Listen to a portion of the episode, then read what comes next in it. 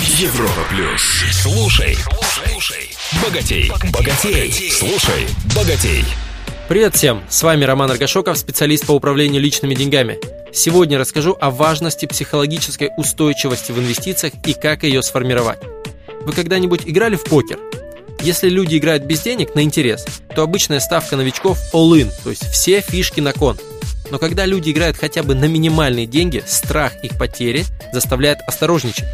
Теперь представьте, если бы вы играли на десятки, сотни или даже миллион рублей. Уверен, что риск их потерять заставлял бы вас нервничать. Но большинству людей лишние эмоции только мешают.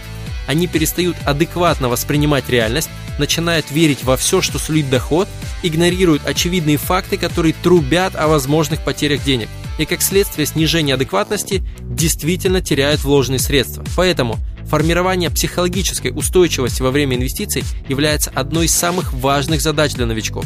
Как это сделать? Есть несколько советов. Первое. Имейте финансовую защиту, резерв денег на 5-6 месяцев и страховку жизни и здоровья.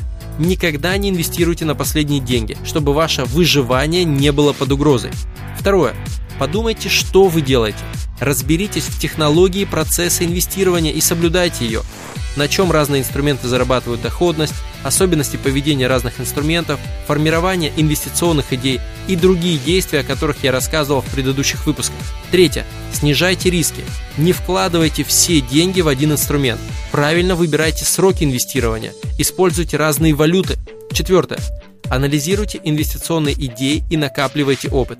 Лучше всего проводить анализ, когда вы вывели деньги из активов, чтобы страх потери не мешал думать. Чем больше вы накопите времени анализа разных инвест-идей, тем больше уверенности будет появляться. Пятое.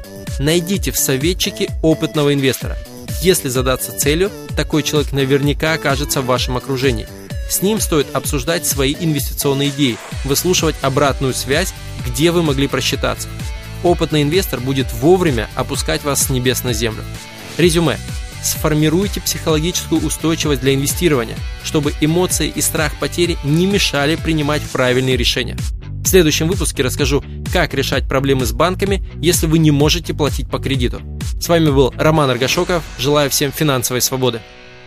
Слушай, слушай, богатей, богатей. На Европе плюс.